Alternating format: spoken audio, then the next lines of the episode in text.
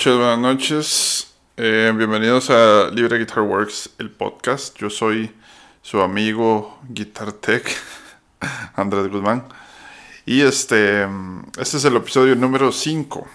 Eh, siguiendo con la línea por la que veníamos, en el episodio 4 estuve hablando sobre brazos y no me alcanzó el tiempo para hablar de frets, de trastes. Entonces hoy vamos a hablar de trastes y todo lo relacionado a trastes. Eh, como siempre, aquí escribí unas notitas y eh, tengo algunas preguntas de las que les pedí que me hicieran ahí en Instagram, de, ¿verdad? Lo de siempre. Y bueno, primero que todo quiero comenzar este episodio diciendo perdón porque me peleé el culo. Eh, en el, no sé si fue en el episodio pasado o en el antepasado, que dije algo de Leo Fender cuando fundó Fender y dije, y los maes de Gibson, que no eran de apellido Gibson, no, si era Orville Gibson. Yo estaba confundiendo a eh, este mae eh, Ted McCarthy y al otro que otra vez se me olvidó el nombre, que básicamente fueron como los que le dieron más forma a toda la parte de guitarras eléctricas de Gibson. Pero el fundador de Gibson sí era Orville Gibson. Entonces, sorry ahí por ese dato erróneo. Pero bueno, eso era nada más un pequeño comercial. Eh, y nada, entremos en materia de una vez porque hay bastante qué hablar. Este es un tema bien extenso. Y de nada, pues entremos.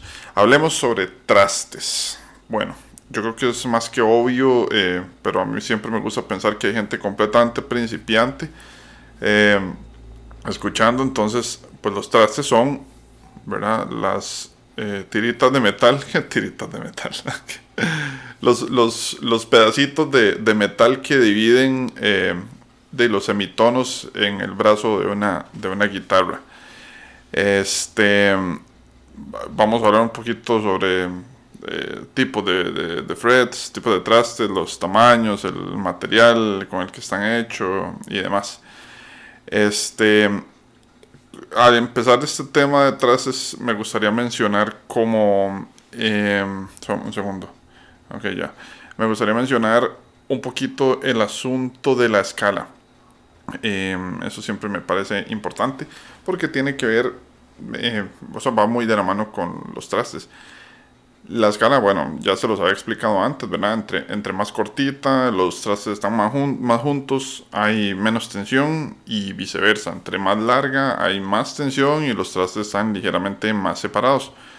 Eh, hay toda una fórmula, ya se los había explicado, para colocar, eh, ¿verdad? Desde el punto de salida de las cuerdas en la cejilla hasta donde llegan a tocar en el puente.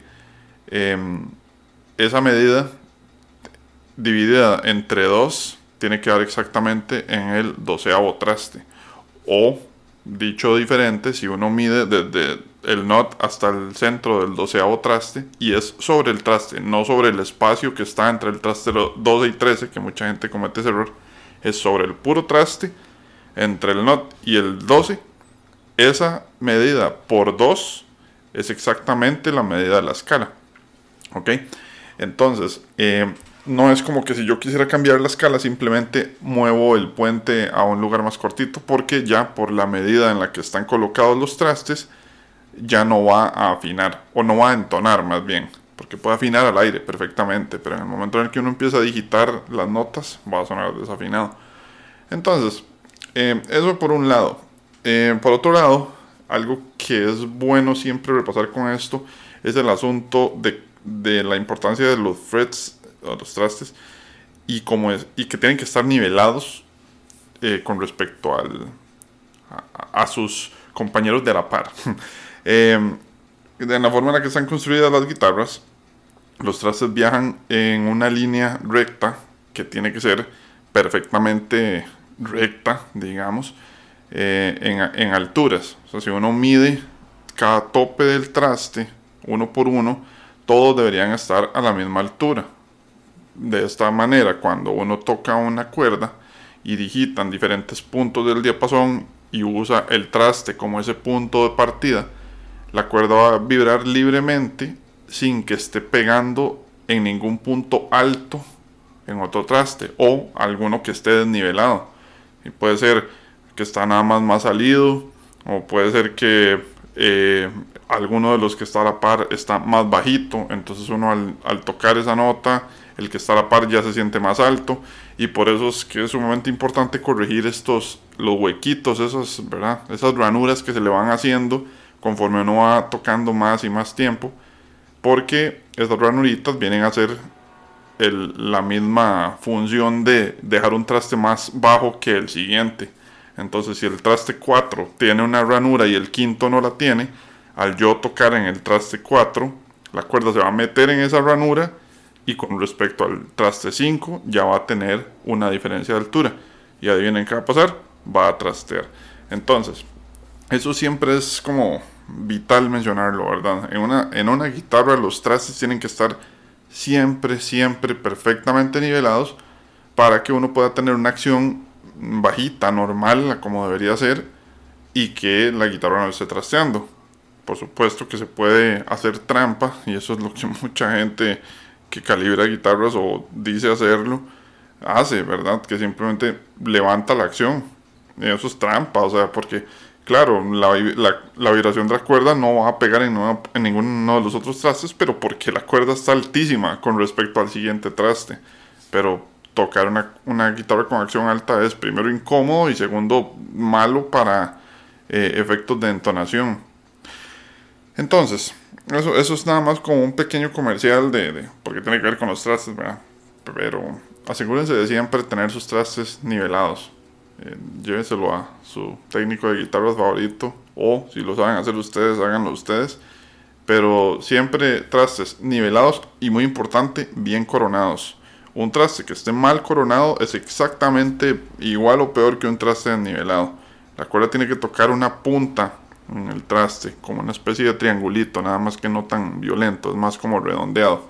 Pero tiene que tener una punta sobre la que se sienta y vibra si hay un traste que no tiene esa corona, esa redondez, digamos, en, el traste y está vibrando sobre una superficie plana, va a trastear también porque viene a pasar, viene pasar lo mismo. El traste va a vibrar sobre una superficie plana donde, ¿verdad? Hace eso. Entonces, siempre nivelados y siempre bien coronados. Eso es eh, vital, fundamental. Ok, hablemos de tipos de frets. Bueno, un, poco de historia. Em, los trastes antes en los instrumentos clásicos viejos eh, se usaban una especie de, barra eh, que se insertaba de lado. De hecho, todavía algunas, bueno, Fender de las muy, muy, muy viejas todavía lo tienen cuando no han sido este, retrasteadas. Eso es bien complicadito de hacer, por cierto. Sacar un traste de esos es medio, medio difícil. Eh, se insertaban de lado y es simplemente una barra de toda la anchura del, slot. Y, así, y así era como se, hacían. Después vino a hacerse la forma esta de T, que ya es la que todos conocemos, que es la, que se siguió usando de, de 1900 que te importa en adelante.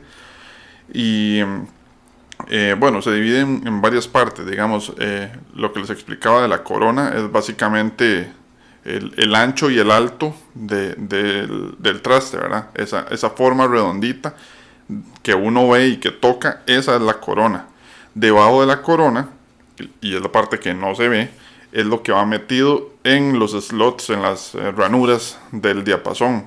A eso se le llama tang, o bueno, lo busqué en español y se le dice espiga, digamos, pero pues, yo nunca lo he escuchado como que se le diga espiga. Entonces, pues se le dice el tank, el tank del, traste. Este. Entonces, el, el, la, el tank y la corona varían en tamaños. Y de esto depende, pues, todo. El tank varía en tamaño y, y de eso depende qué tan profundo se deba cortar la ranura a la hora de instalar el traste porque si evidentemente la ranura es más pequeña que la longitud del tank, el traste va a quedar por fuera, ¿verdad? Entonces, este, eso es sumamente importante. Casi siempre es ligeramente más profunda la ranura de lo que es el tank. Entonces, eso, e, eso es, digamos, es, vital saberlo antes de instalar un traste. Porque si uno lo instala con un tank más largo que la ranura, chao, va a quedar mal. no se va a sentar bien o no va a quedar suficientemente profundo y, va a generar un problema. La otra parte es la corona. Y aquí es donde más varía. Los tanks eh, tienden a variar un poquitito dependiendo del tipo de fret, pero este, las coronas es lo que más, lo que más varía. Em, están los famosos jumbo, ¿verdad? Los jumbo frets, los medium, narrow, vintage jumbo, modern jumbo, modern narrow. Hay un montón de tipos eh, diferentes. Y las marcas más, más conocidas son como Jescar, de Dunlop, Stumac, hace varios también. Yo eh, generalmente compro de Stumac. He usado algunos Jescar para probar, he usado algunos Dunlop alguna vez también. Y de hecho Dunlop tiene como las medidas más, eh, más conocidas, por así decirlo. Mucha gente se refiere siempre a, trastes como eh, yo quiero usar 0165 o 0, eh, 01, eh, perdón, 61, 6105 o 6100 o 6150, ¿verdad? Cada una de esas medidas tiene una, ¿qué? una, una razón de ser. digamos, los 0, perdón, 6150, los 6150 de Dunlop son los que son como anchos y bajitos. Anchos me refiero a la corona, que es más, más ancha, ¿verdad? Y, más bajita, tiene menos, menos altura. A diferencia por ejemplo, un 6105, que es como lo que más usa Gibson y Fender actualmente, que es como una altura y ancho medio, no es muy grueso, tampoco es muy alto, pero no es tan bajito ni tan, eh, eh, ¿cómo se dice? Angosto como, como, los, como los 6150. este, no recuerdo cuál es el, número o el modelo que usan, pero por ejemplo las Martin tienden a tener trastes sumamente bajitos y eh, muy angostos, muy angostos. Yo los odio personalmente. Eh, pero es una vara de, tradición, digamos, de, Martin. siguen, siguen haciéndolos así. Se puede usar cualquier tipo de en cualquier tipo de guitarra. Eso realmente no va a significar nada. De hecho, es una pregunta muy común que mucha gente me hace. ¿le puedo poner jumbo fret a mi acústica? Por supuesto que puede. Se va a sentir diferente. Y ahora vamos a entrar en eso. Pero por supuesto que se puede.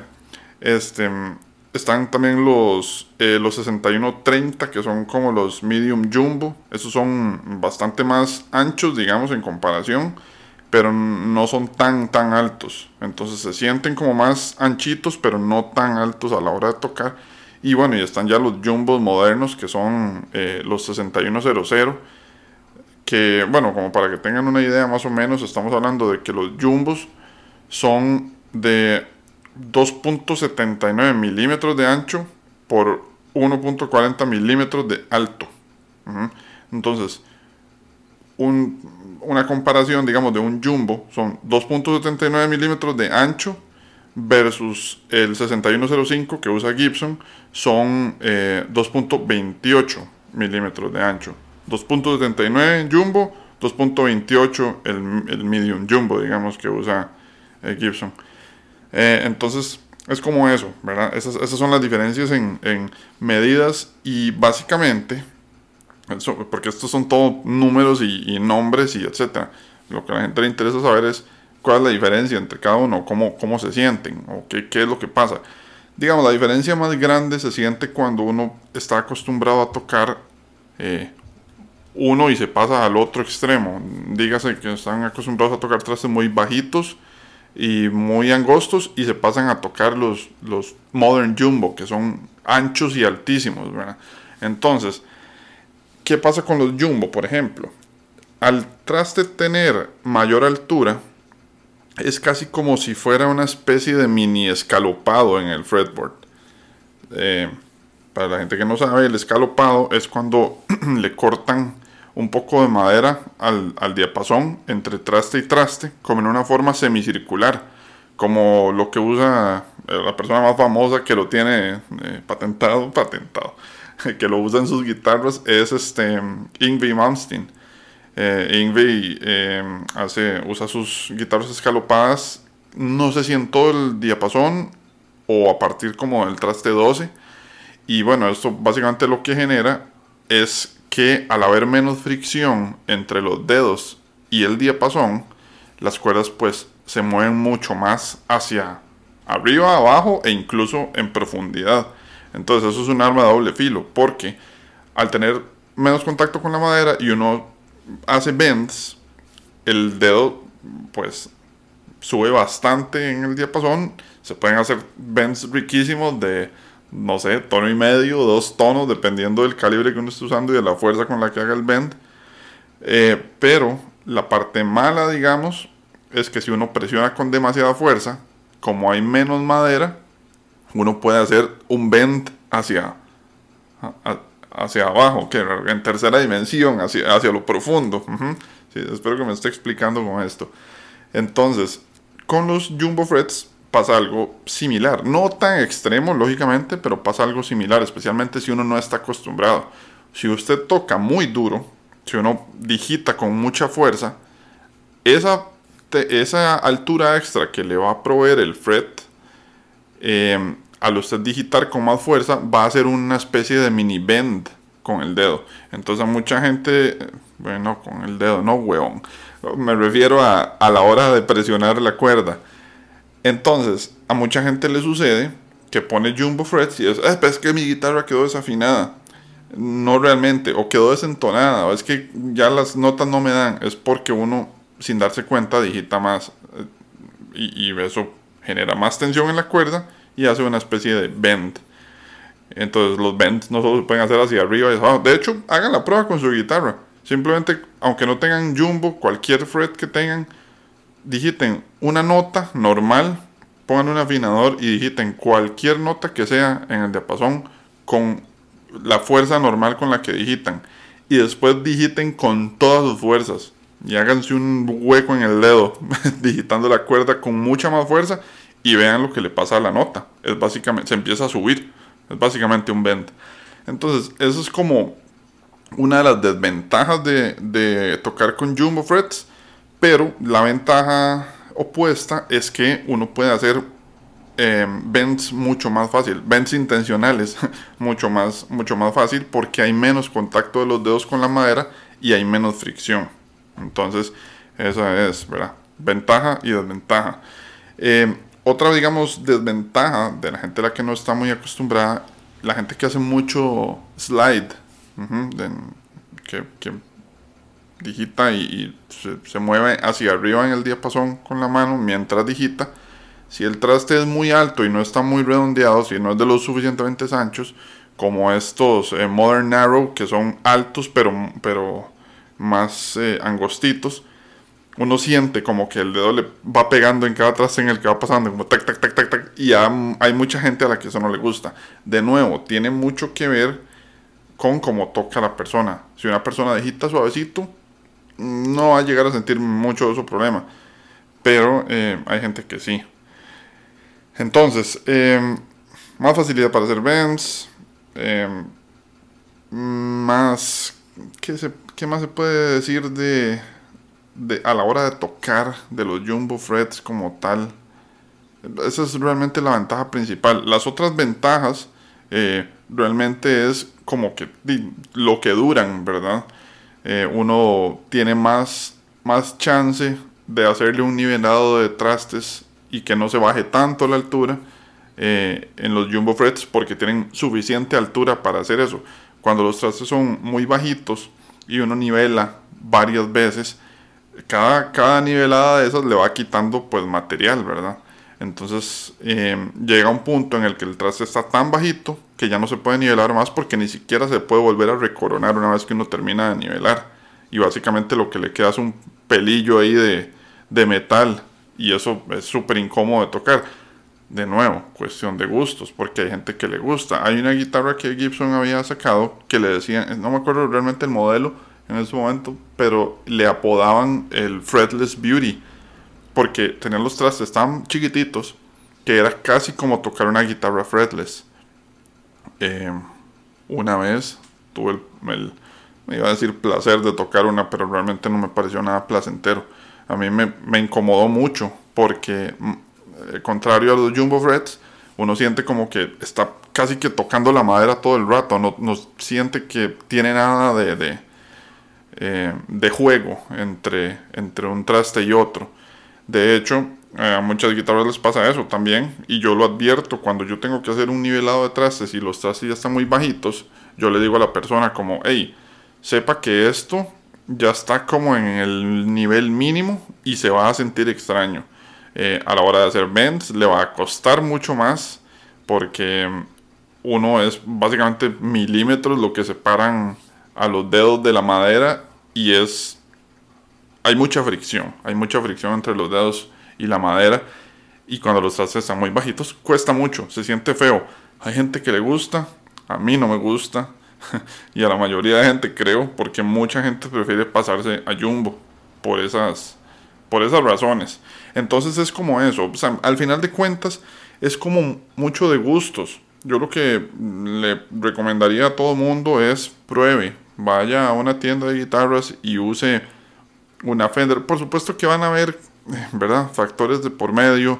Obviamente el radio va a ser diferente, eh, la forma del brazo va a ser diferente, la escala va a ser diferente, etcétera, etcétera, etcétera pero trate de probar guitarras similares en escala y demás, pero que difieran bastante en el tamaño de los, de los frets para que puedan sentir la diferencia. Por ejemplo, tocar una Jackson, tocar una Jackson versus, bueno, una Jackson que tiene escala larga, 25 y medio, igual que, igual que una Fender, y después toquen una Fender e intenten hacer el mismo bend en el traste 17 que hacen con una Jackson, intenten hacer lo mismo en una Fender Telecaster, no sé, de los 80s 70 eh, mm, bueno, no es tan fácil llegar y conseguir eso así, ¿verdad? De, esa y préstame esa para probarlas aquí mismo. Pero si tienen la oportunidad, traten de probarlo y realmente con lo que se sientan más cómodo. Eso es, eso es todo. Pero bueno, estas son como las diferencias más grandes de, entre los eh, más pequeños y los jumbo, los más grandes. Ahora, en cuanto a materiales de los que están hechos, el más común, digamos, es el famoso níquel, níquel silver. El de níquel y plata, o le dicen German silver, eh, que en realidad es níquel, cobre y a veces le ponen zinc en la mezcla o a veces le ponen algún otro metal, pero básicamente níquel y cobre, no tiene níquel y cobre, no tiene absolutamente nada de plata. Es como el que más se usa, eh, desde hace muchísimos años. La durabilidad se puede decir que es buena siempre y cuando uno no toque demasiado duro para que no los gaste demasiado rápido. Ese es el problema. Eh, no problema, pues.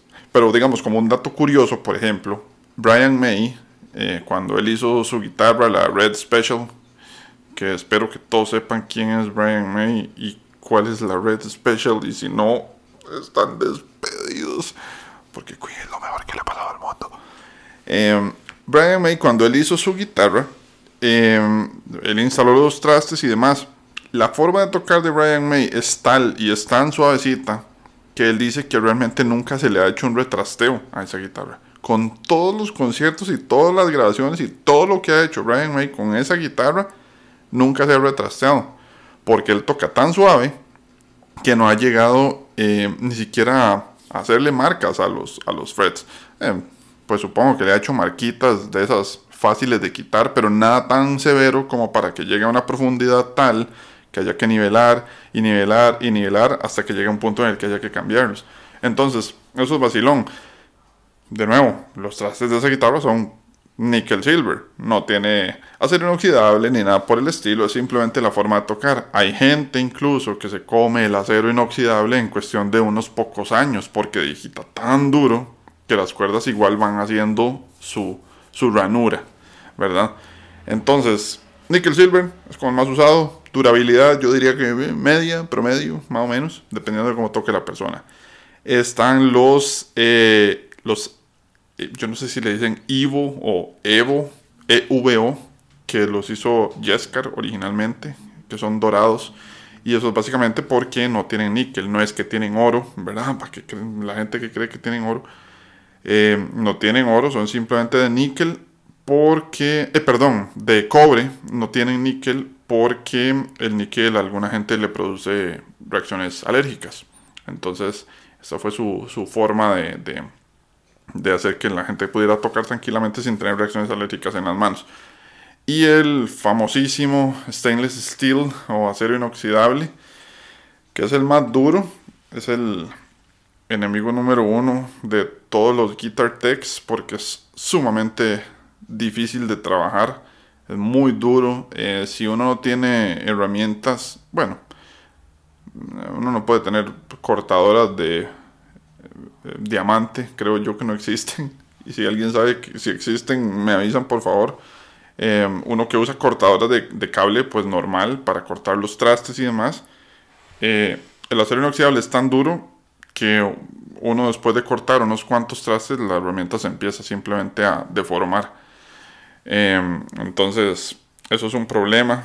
A mí personalmente no me encanta hacer retrasteos de acero inoxidable y cuando los tengo que hacer, tengo que hacerle el disclaimer a la persona como de eh, probablemente voy a tener que comprar herramientas nuevas. Eso tiene que ir en la factura porque, ¿verdad? No voy a... Si lo hiciera todo el tiempo, eh, se, se me van herramientas y herramientas y herramientas. A la hora de nivelar y de recoronar es más sencillo porque si hay files y cosas así que son de, de diamante y el diamante es más duro que el acero inoxidable. Entonces eso sí lo corta y sí lo deforma suficiente como para que uno pueda trabajar con eso sin que el, acero se coma las herramientas de uno. Em, pero evidentemente hacerlo a mano como lo hacemos nosotros es más complejo las fábricas grandes y chivas donde tienen eh, acero inoxidable para todas sus guitarras de fábrica, no lo hacen a mano, no usan cortadoras como en ese silvestre, pues tienen cortadoras láser y etcétera, con lo que ya hacen todo eso, ¿verdad? Pero eso es otra historia. Entonces, básicamente, esos son como los materiales más usados en los trastes: el nickel silver, el Evo y el stainless steel. Em, ahora, la famosa pregunta: es más, voy a, voy a parar acá un momento, porque tengo un montón de preguntas relacionadas al stainless steel. Entonces, voy a leer algunas preguntas que, por cierto, ¿cuánto llevo de, esto? Ah, llevo 27 minutos, vamos bien. alguien me mencionó por ahí que debería como eh, hablar sobre quién me está mandando la pregunta. Y yo dije, di, pues todo bien, yo lo puedo hacer. El asunto es que eh, salen los usuarios de Instagram, no salen los nombres. Entonces, digamos, Cama Sotomonte, no sé, Cama Sotomonte, me mandó varias preguntas. Em, como, bueno, que hable de tamaños, pros y contras de los tamaños. Eh, eso era lo, más o menos lo que estaba explicando hace un momento. Em, cómo se quitan o se ponen y materiales que se han usado. Ok, lo de los materiales lo acabo de hablar. Lo de cómo se quitan y se ponen ya lo voy a explicar. De hecho, ese era el último punto que tenía anotado. Y dice cada cuánto cambiarlos. Eh, mantenimiento para que no estén raspy, entre comillas. Cada cuánto cambiarlos, pues se cambian cuando ya no se pueden nivelar más realmente. O si usted quiere cambiar de tamaño. Esas son las, únicas dos razones por las que yo hago retrasteos.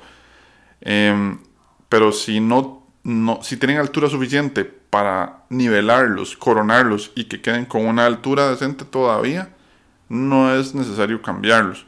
Ahora, mantenimiento general para que no estén raspy.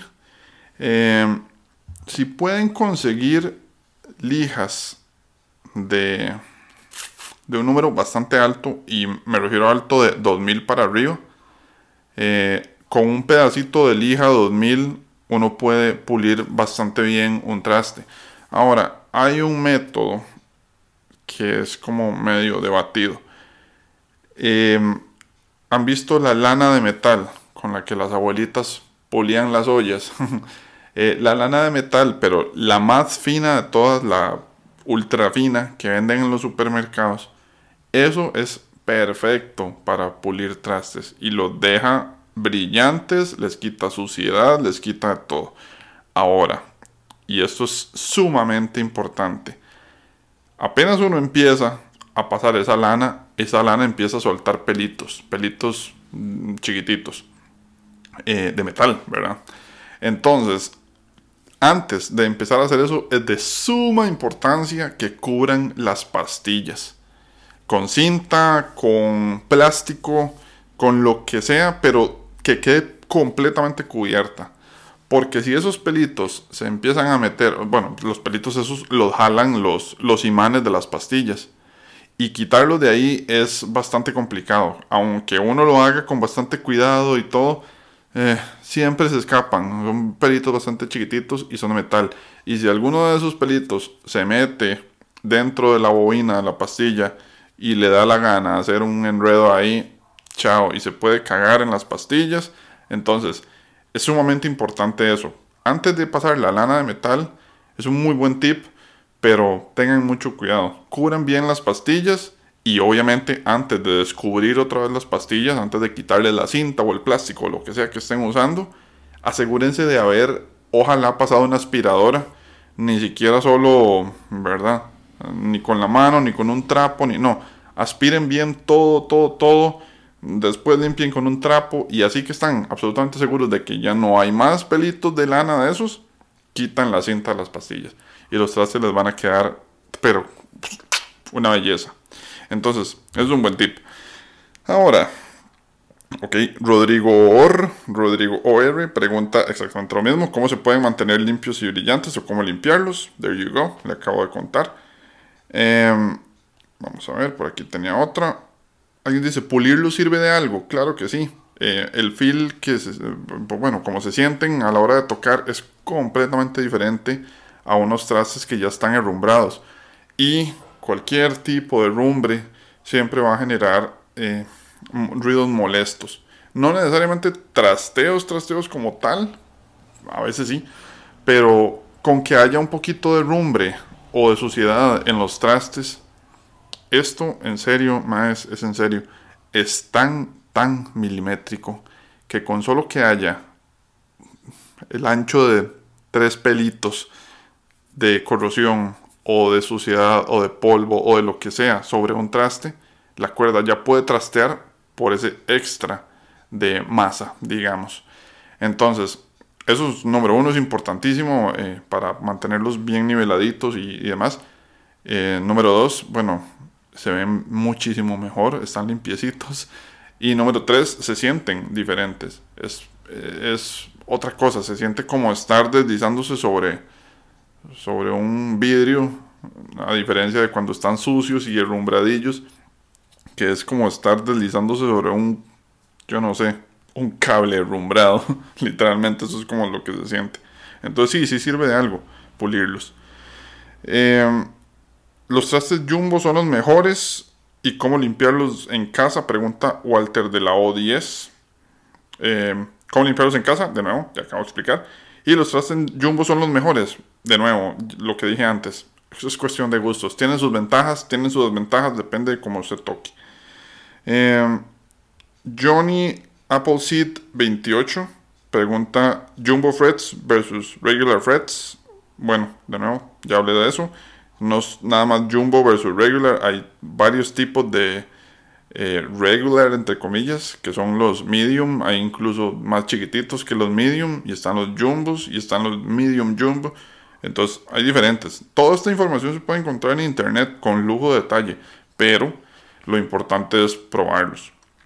Y em, dice también Johnny Appleseed 28, dice, ha llegado a bretear con una fan thread, no todavía. Bueno, las he, perdón, las he trabajado porque he trabajado un par de Strandberg eh, que tenían eh, fan frets. Fan frets, y es bueno, que dicho que, que leí eso, porque fan, frets son eh, las guitarras que son de multiescala, en la que los trastes básicamente están colocados como en una forma de abanico. Por eso se le dice fan fret, porque es como un abanico. eso básicamente lo que logra es que la primera cuerda esté en una escala y la última, la sexta o la séptima u octava, dependiendo de la guitarra, esté en otra escala que generalmente es más larga. Em, eso es para compensar un poco con tensiones, eh, hacer desafinaciones y que las cuerdas no pierdan tanta tensión. Entonces es eso.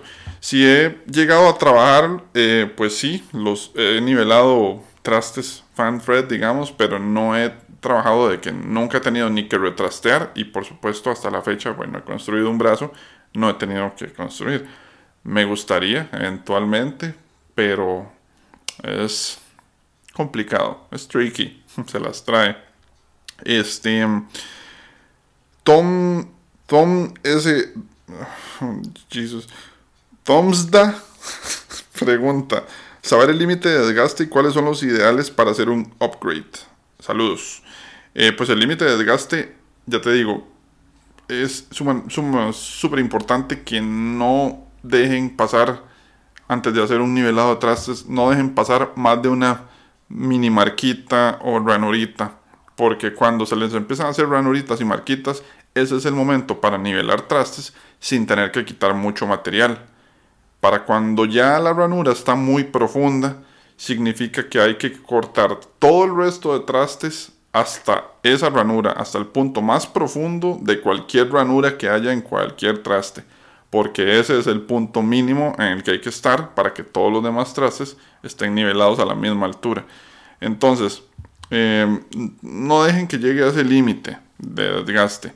Traten de, llevar su guitarra a nivelar con solo que ya haya una, una pequeña marquita porque eso es mucho más sencillo de corregir. Vamos a ver. ¿Qué más acá? Se me perdieron. Aquí está. Ok. ¿Qué opino? Ah, bueno, Strapping Joe Lat dice qué opina de los stainless steel threads. Los odio. No, no, no los odio. Este, no me gusta trabajarlos por las razones que ya dije. Son muy duros, son muy complicados. A la hora de ponerles el radio, tienen un efecto ahí de resorte en el que se vuelven a casi enderezar. Entonces hay que...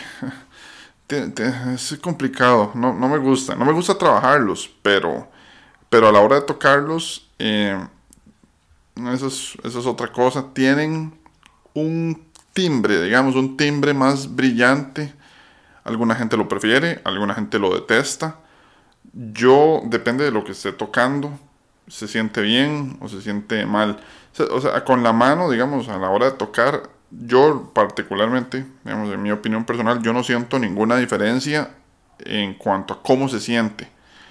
Pero sí tienen un sonidito, una... Mm, quiero decir latoso, pero no es realmente latoso, no es incómodo, pero es más brillante, es como un timbrecito más agudo, por así decirlo. Em, de nuevo, como lo había dicho una vez en, eh, cuando estaba hablando sobre los nuts, yo no creo que nadie en un concierto o alguien en una grabación de un disco vaya a decir como, mm, no, es, madre, qué feo, es que ese solo suena como que está grabado con trastes de níquel. No, Jesus, es como, ok, si a usted le gusta, yo creo que eso es lo importante. Eh, David Mercado dice, ¿cómo saber cuándo ya cumplieron su vida útil y cuál es el promedio de duración que tienen? Bueno, lo del saber la vida útil, ya les digo, eso depende enteramente de cómo toque la persona y cuál es el promedio de duración que tienen. Igual, de nuevo, Brian May tiene yo no sé cuántos años de estar tocando la misma guitarra con los mismos trastes. Entonces no hay realmente un promedio. Em, he, he hecho nivelaciones de trastes y he hecho retrasteos en donde la misma persona viene con la guitarra con unos huecos en los trastes como cinco meses después y yo, ¿qué? O sea, un retrasteo, digamos, digamos que en promedio, en promedio, la persona promedio tocando, o sea, antes de que haya que hacerle un nivelado, una guitarra le puede durar, no sé, unos dos años, quiero decir, tal vez.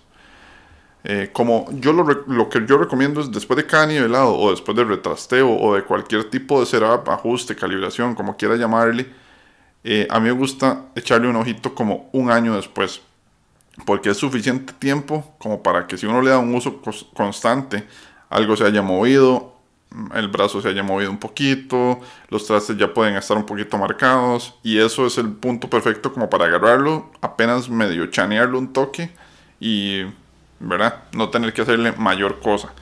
Entonces digamos, digamos que un año y medio por ahí Ah, pero es puta, muy subjetivo, difícil. Em, José Chanti, fue puta, casi nadie. Espero que conozcan a Chanti. yo no sé si es el mejor o uno de los mejores guitarristas del país, pero es una estupidez de guitarrista. Yo lo admiro demasiado y lo quiero mucho como amigo. Y es muy raro porque es mi compa, pero es como yo soy un fan muy profundo de él y de su trabajo, entonces es como raro. Es como ser amigo de, no sé, imagínense, imagínense que ustedes fueran amigos de Joe Satriani, entonces es como, oh fuck man, es Joe Satriani, pero me voy a echar las vibras con Joe Satriani y voy a comer una pizza a la casa de Joe Satriani, porque es mi compa. Entonces como, oh es Joe Satriani, pero es mi compa. Anyways, José Chanti dice, Stainless Steel Frets versus Other Frets. Um, acero inoxidable contra otros. Em, hay frets de otra aleación, sí, ya lo que decía antes, níquel silver, que no es nada de silver, es níquel, cobre y zinc. Em, los Jescar Evo, que tienen níquel, que necio, que no tienen níquel, que son de cobre y algo más que no me acuerdo qué era. Y bueno, los stainless steel, son como los tres más principales. Eh, Fabricio pregunta, ¿traces stainless? ¿Por qué sí y por qué no? Mm, de nuevo, ¿por qué sí? Porque duran una eternidad. ¿Por qué no? Porque puede que no le guste ese timbrecito brillante que tienen. Fuera de eso, realmente no hay ninguna otra diferencia. Eh, Julio Agüeros, bueno, fue el que preguntó, eh, ¿pulirlo sirve de algo? Y pregunta también qué es la ventaja o diferencia entre jumbo normal, etcétera. Ya también, ya lo mencioné antes. Creo que, creo que cubrí bastante las preguntas. Esas eran todas las preguntas que me han llegado. Vamos a ver. Sí. Em, ok, nada más voy a tocar la de Kamatsutomonte, de cómo se quitan, cómo se ponen, y etcétera. Para ya ir cerrando el capítulo de hoy, que ya, de puta, se me fueron 42 minutos ya. Ok. Em, ¿Cómo se ponen? ¿Cómo se instalan? Normalmente, eh, después de que se cortan a las longitudes de cada ranura y se doblan al radio que tenga el brazo, eh, se instalan ya sea con martillo, se hace ahí un, un martilladito leve donde el traste solito se agarra eh, el tang, aparte de, la, de, esta forma que, de T que tiene, aparte de la, de la barrita de metal que se inserta en la ranura, tiene como unos mini dientitos a los lados. Entonces esos dientitos penetran en la madera y el traste debería quedarse agarrado de ahí. Eso sirve más como cuando uno está instalándolos por primera vez. Ya cuando es un segundo o tercer retrasteo que uno hace, los slots de estas ranuras están suficientemente abiertas como para que eso ya ni siquiera se sostenga. Entonces, a ese es el punto en el que es bueno usar un poquito de pegamento. Hay gente que usa pegamento de madera. Eh, a mí particularmente me gusta usar eh, goma, bueno, goma loca, super bonder, o, pero tiene que ser una especial que es muy líquida y eh, hay que tomar unas precauciones previas para que el fretboard no quede todo manchado y lleno de goma loca porque eso es bastante complicado de quitar. Em, pero bueno, se pueden martillar, se, pueden, eh, se puede usar una prensa. A mí, me gusta particularmente usar una, una, prensa hidráulica. Yo tengo un taladro de banco, eh, le pongo un, lo que se llama un, un que tiene la forma del radio y se prensa, le pongo unas gotitas de pegamento, prenso y lo dejo ahí como por aproximadamente 3 minutos mientras el pegamento sella y eso ayuda bastante bien. ¿Cómo quitarlos? Es, es una cosa. Dependiendo de cómo estén instalados, como estos que les explicaba al puro principio, si es una guitarra muy muy vieja o algún instrumento muy muy viejo, probablemente tenga trastes en barra de los que hay que sacar de lado. Eso es bastante complejo no se lo recomiendo a nadie que no lo haya hecho así como ya suficientes veces para saber. Incluso yo no lo he hecho suficientes veces como para considerarme un experto. Eso ya casi no se usa, entonces es bastante complicado yo encontrarlo. Em, pero la otra forma es, hay que usar unos, una especie de alicate especial eh, con el que uno prensa el traste y lo empieza a mover eh, hasta que solito vaya saliendo. Hay que hacerlo con mucha calma y mucho cuidado para que uno no se traiga por los mismos dientitos del tank, no se traiga pedazos de la madera y que quede un hueco ahí que después es más complicado de desaparecer. Em, alguna gente lo hace, yo a veces lo hago dependiendo de cómo vea que está más o menos fabricado. Eh, lo de calentar un poco el traste, se le pone, bueno, normalmente lo que uno usa es una, eh, la punta de, de una de un cautil para soldar. Em, eso calienta el traste y lo que eso provoca es que si hay pegamento que se haya usado previamente, casi siempre se va a derretir con el calor. Entonces em, eso va a provocar que sea mucho más sencillo de, sacar. Entonces em, esos son básicamente los métodos para hacerlo. Realmente lo que hay que tener es cuidado y paciencia. Y bueno, ya para ir cerrando, creo que lo, lo que me falta tocar nada más es como, de, ¿verdad? Algunos problemillas y cosillas eh, que se pueden evitar. Eh, número uno y más importante, igual que siempre, controlen la humedad de sus guitarras. Controlen la humedad de sus instrumentos. Recuerden que la madera es orgánica, absorbe humedad, se expande con la humedad, se expande con el calor y el metal no. Entonces, em, bueno, se expande y no solo se expande, igual se encoge. Si ustedes están en un lugar muy frío, la madera igual se va a empezar a encoger, se va a empezar a hacer más pequeñita y el metal que no se encoge se va a empezar a salir por las esquinas y ahí es donde uno siente como que el traste lo está cortando cuando uno desliza la mano por el diapasón y es simplemente porque la madera está un poco comprimida. Em, igual si los si se humedece mucho, si hace mucho calor y los slots empiezan a abrir un poquito, el traste se puede salir un poquitito y ya eso provoca que haya un desnivel, entonces va a trastear. Y mucha gente comete el error de que nada más llega y nivela sobre esos trastes sin ir a la raíz del problema, que es que el slot está abierto, el traste se está alzando y cada vez que uno pasa el file para nivelar, lo que está haciendo es empujando ese traste hacia abajo y vuelve a salir y lo empuja hacia abajo y vuelve a salir. Entonces está quitando un montón de material innecesariamente sin haber corregido el problema de volver a sentar bien ese fret y si es porque el slot está muy abierto, pues pegarlo con algo, algo que lo sostenga. Entonces, este, esos son como de los problemas más comunes. Siempre traten de estar pendientes eh, una pruebita muy sencilla si en alguna parte que ustedes sientan que hay un trasteo, quieren verificar si hay un traste que está nivelado, agarren una hoja, una hoja cualquiera de un cuaderno, corten en las esquinas, bueno, un pedacito de hoja, pues. Eh, lo que se busca es tener una esquina puntiaguda, un cuadrito. Y esa esquina puntiaguda traten de deslizarla por debajo del traste. No debería ni siquiera pasar la hoja. Si la hoja pasa, y ustedes ven que entra bastante de esa esquinita de ese cuadrito, ustedes sepan, sepan de fijo es que ese traste está un poquito levantado. Y eso nunca, nunca debería ser bajo ninguna circunstancia. Entonces, esta es una prueba fácil que se puede hacer. Si tienen dudas sobre la suya, pueden hacerla uno por uno en todos los puntos del traste. A veces se salen unas, las esquinas es lo más usual, pero puede ser en el centro también, pueden revisen ahí. Eso es bastante, una prueba bastante fehaciente y bastante sencilla de, hacer. Entonces, creo que yo creo que con esto ya llegamos a, al, cierre del tema. Igual que siempre, como todos los capítulos, les digo, si algo se me olvidó y quieren eh, que vuelva a hablar sobre eso o a tocar algún punto que no haya tocado, avísenme. Yo con mucho gusto me devuelvo en el próximo episodio. Y pues creo que nada. Muchísimas gracias por escuchar.